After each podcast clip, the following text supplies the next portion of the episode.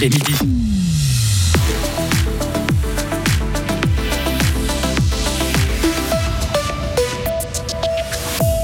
Volet, la fribourgeoise Méline Pierret partage ses émotions après la belle aventure de la Suisse à l'Euro. Malgré l'élimination, les Helvètes quittent la compétition la tête haute. C'est le match de l'année pour Young Boys ce soir au Vangdorf. Invaincus à domicile depuis un an, les Bernois doivent gagner pour pouvoir vivre leur troisième campagne de Ligue des Champions. Enfin, reportage au Bosquet, un jardin d'enfants spécialisé à Givisier. Une maman témoigne. C'est un soulagement d'avoir trouvé un lieu où son enfant est bienvenu et n'est plus perçu comme un Amélioration à partir de demain malgré des passages nuageux. Belle météo pour la fin de semaine avec, oui, plus de 25 degrés. Isabelle Taylor, bonjour. Bonjour tout le monde.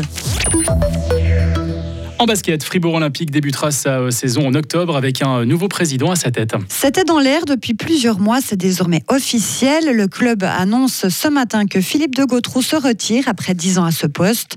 Quant à son successeur, le nom de Pascal Joie, vice-président, circule.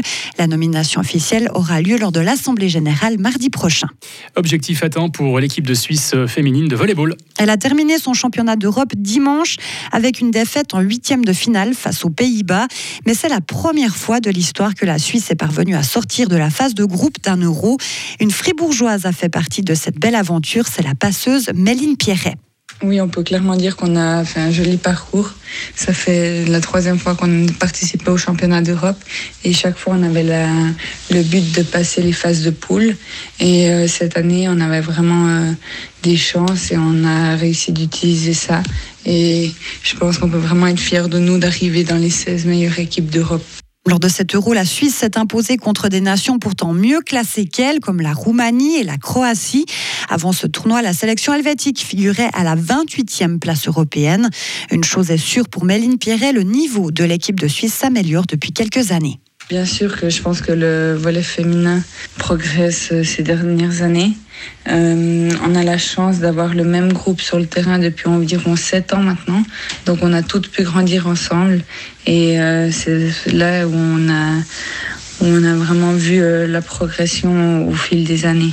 L'équipe de Suisse masculine, elle, débute son championnat d'Europe demain. Tous les regards des euh, fans suisses de football seront tournés euh, ce soir vers le Vangdorf à Berne. Avec le match retour du barrage de la Ligue des Champions entre les Young Boys et le Maccabi Haïfa.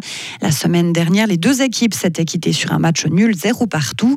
Une partie qui s'était disputée dans une chaleur étouffante en Israël. Les conditions de jeu seront bien différentes ce soir à Berne. Sandro Lauper, milieu de terrain d'IB. Ähm, Comme joueur, je préfère clairement la météo qu'il fera ce soir. J'aime bien quand le terrain est un peu humide et que le ballon glisse bien. Il faudra essayer de profiter du fait de jouer sur notre terrain synthétique. En Israël, c'était difficile de jouer et de bien respirer. Heureusement, on a bien travaillé en équipe. Il faudra aussi le faire ce soir pour ce match retour. Et ce duel débutera ce soir à 21h au Vangdorf. Le vainqueur sera qualifié pour la phase de groupe de la Ligue des Champions alors que le perdant basculera en Europa League. Un match très important pour IB, une rencontre à 30 millions de francs qui a inspiré notre journaliste sportif Valentin Danzy. Vous pouvez aller réécouter l'instant sport de ce matin, rubrique podcast sur Frappe. Plus aucun train ne circule entre Palaisieux et Moudon à cause d'un dérangement sur les rails. Cela concerne donc les lignes S8 et S9 entre Lausanne et Payerne. Des bus de remplacement ont été mis en place. Selon les CFF, la perturbation ne pouvait pas être réglée avant midi au moins. Le canton de Berne fait un geste en faveur des familles. Il réduit leur prime d'assurance maladie depuis le 1er janvier. Cela concerne plus de 44 000 personnes. Le canton de Berne va financer la somme nécessaire. Il fait partie des cantons qui ont les primes maladie les plus chères de Suisse. Deux hommes décédés en montagne en Valais le 20 août ont été identifiés. L'alpiniste qui avait fait une chute au lieu dit gendarme est un Allemand de 30 ans et le randonneur décédé le même jour alors qu'il descendait le Pizzo Galina est un Italien, lui aussi âgé de 30 ans. Les secours dépêchés sur place n'avaient pu que constater leur décès. Une crèche pas comme les autres. C'est à Givisier que le Bosque a installé son jardin d'enfants spécialisé dans des locaux provisoires, le temps de remettre à neuf ces anciens locaux déjà situés sur la commune sarinoise. L'équipe a fait de ce bâtiment pas vraiment adapté un endroit paisible, chaleureux et joyeux destiné à des petits âgés de 4 mois à l'âge de l'entrée à l'école. Nicole Colli, responsable du jardin d'enfants spécialisé. Nous accueillons des enfants avec des, pathologies diverses, hein, des, enfants qui peuvent avoir des, difficultés motrices, des, troubles du langage, un retard de développement ou des enfants qui sont diagnostiqués euh, autistes. On a aussi des enfants qui peuvent euh, être suivis en soins palliatifs aussi, donc là c'est aussi une prise en charge encore spécifique, et des enfants qui peuvent avoir des syndromes. Donc là, vous allez voir euh, des enfants un peu différents. Parmi ces enfants différents, il y a Kim, une petite brune de 4 ans qui ressemble beaucoup à sa maman. La fillette est née avec le syndrome de Rett, maladie génétique rare impactant très lourdement son développement neurologique. Mais ses parents sont encore dans l'incertitude quand ils se retrouvent au pied du mur il y a environ deux ans. Elodie, la maman de Kim. Donc on n'avait toujours pas de diagnostic, on était vraiment au fond du trou parce que c'était dur pour nous forcément. Et puis, euh, et puis la crèche nous a dit, ben, on n'a pas les ressources, on n'a pas la capacité. Ils ont augmenté le prix, ce qui n'était pas très élégant, mais voilà, parce qu'il y avait plus de, de, charges pour eux.